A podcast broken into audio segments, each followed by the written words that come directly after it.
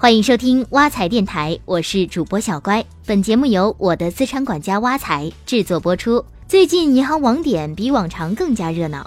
以往啊，银行网点热闹一般是因为银行发行纪念币、邮票什么的，但最近却因为扎堆儿兑换美元，广大市民兑换美元的场面异常火热，甚至出现了多家网点美元库存供不应求的现象。既然大家兑换美元如此热情，我们就不得不说说和美元有关的那些事儿。首先，我们来分析分析为什么大家扎堆兑换美元。其实原因很简单，因为换美元可以赚钱啊。近期人民币汇率下跌，而美元预期升值，把人民币和美元这么一换就可以赚钱，大家当然就要换了。而且我们每个人每年有五万美元的兑换额度。一般不需要手续费，这对普通家庭来讲又方便，又可以分分钟实现全球化的资产配置，何乐而不为呢？所以兑换美元的场面就这么火热啦。那兑换美元究竟可以赚多少呢？这个问题我们必须得好好研究研究。我们先来看看把人民币换成美元以后可以干什么。从目前来看，普通家庭把人民币换成美元以后，主要是两种形式。一种是美元存款，一种是美元的理财产品。我们先来看看美元存款。目前大多数银行的美元存款活期存款利率是百分之零点零五，一年的存款利率是百分之零点七五。虽然人民币的利率连续下调了几次，但还是比美元的存款利率高出两倍以上。接下来我们再来看看美元的理财产品。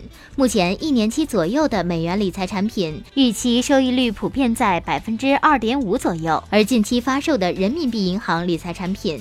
虽然利率比之前有所下降，但年化收益率还是有百分之四至百分之五，高于美元理财产品。另外，虽然现在大多数银行换汇不需要手续费，但换汇的买入价和卖出价之间有百分之零点五到百分之一之间的差额，也就是你以后想要把美元再换回人民币，还是需要承担一定的差额。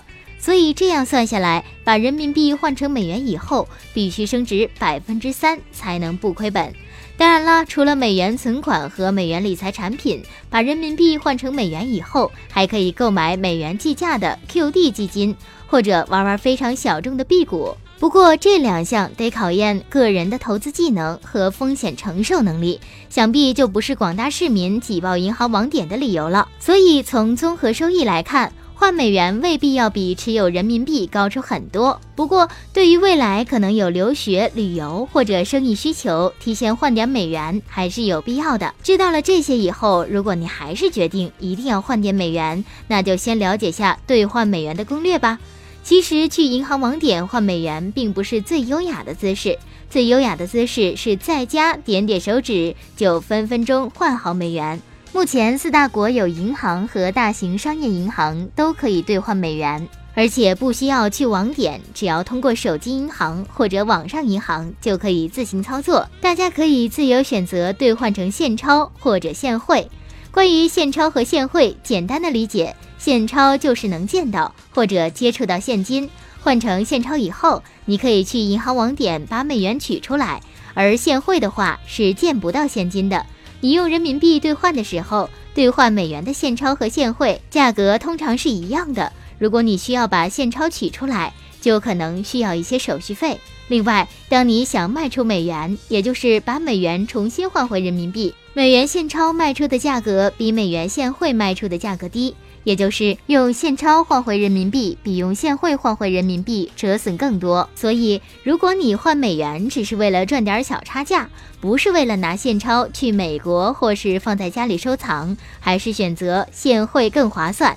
好了，今天的挖财电台到这里就结束了。欢迎大家使用挖财系列 APP，您的理财生活从此开始。我们下期见。